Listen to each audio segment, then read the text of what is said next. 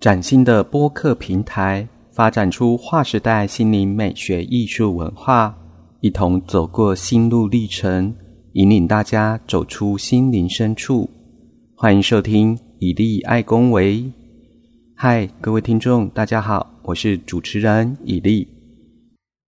马可尼电报机的成功，不单是电子讯号发送器与接收器的发明而已。还需要透过传播的媒介来达到长距离的推送与反射。今天带大家来认识这个电离层，除了传递无线讯号外，还对地球产生了哪些作用呢？在我们太阳系里，地球得天独厚的环境，让人类及地球上其他动物与植物平衡的生活。地球和其他太阳系的行星有什么不同呢？为什么只有地球适合我们生活？带大家一层一层的来看。首先是地球大气层，又称大气圈，其重力的关系而围绕着地球的一层混合气体。当有陨石从太空中掉到地球时，大部分因为和大气层摩擦。产生高热而在空中消失。从肉眼看得到的，一般称为流星，因为大气层保护着我们地球表面不会一直受到陨石的撞击，而像月球表面一样，有着无数大小的陨石坑。由于地心引力作用，几乎全部的气体都集中在距离地面一百公里高度的范围内。其中百分之七十五的大气又离地面约十公里高度的对流范围。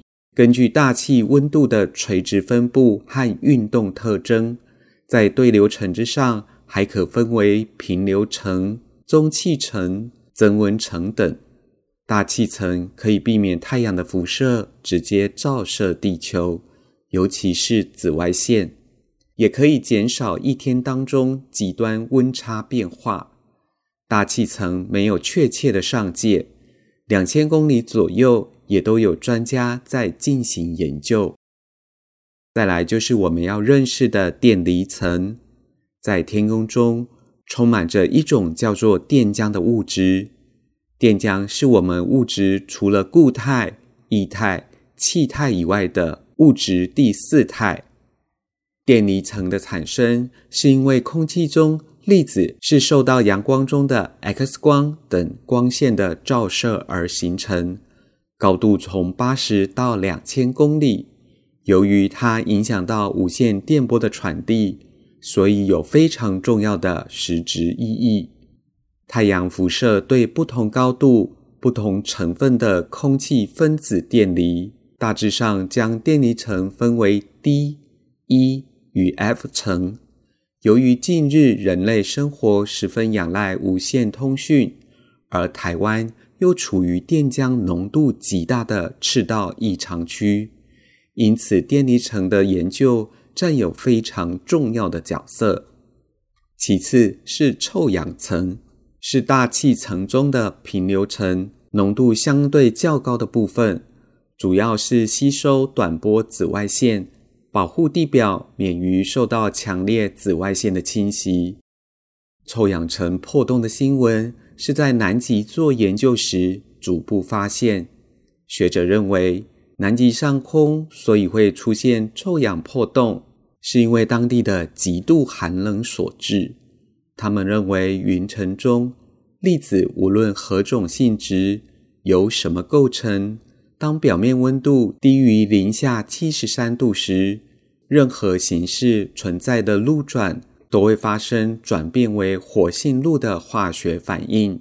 当南极洲处于十一月到隔年三月时，南极上臭氧层中的氯化合物只受到太阳紫外线辐射的影响，分解缓慢。当进入酷寒的冬季，气温可达零下八十八点三度。云层中冰冷的粒子变成了释放活性陆的催化剂，这就更大大破坏了南极上空的臭氧，因此出现臭氧破洞。最外面的就是磁层，我们地球本身就具有磁力，它所形成的磁场把地球包住。太空科学家已经知道，地球磁层是良好的导电体，可以将大约百分之九十随太阳风而来的带电粒子引导远离地球，而只让剩下百分之十进入地球。而主要进入的位置就是地球磁层金钟罩的弱点——我们的地磁南北极。一九八九年三月十三日的强烈磁暴期间，加拿大魁北克省的水力发电厂电力线路因突然发生巨大的感应电流，造成超载，使加拿大许多地区陷入一片漆黑。地球防护层的结构是如此完美的孕育着人们，希望听众都能够在举手投足间。爱护这太阳系中唯一孕育生命的小小行星。今天就跟大家聊到这里喽。如果有任何的问题，欢迎来到以利爱公维的粉丝页留言哦。我们下次见。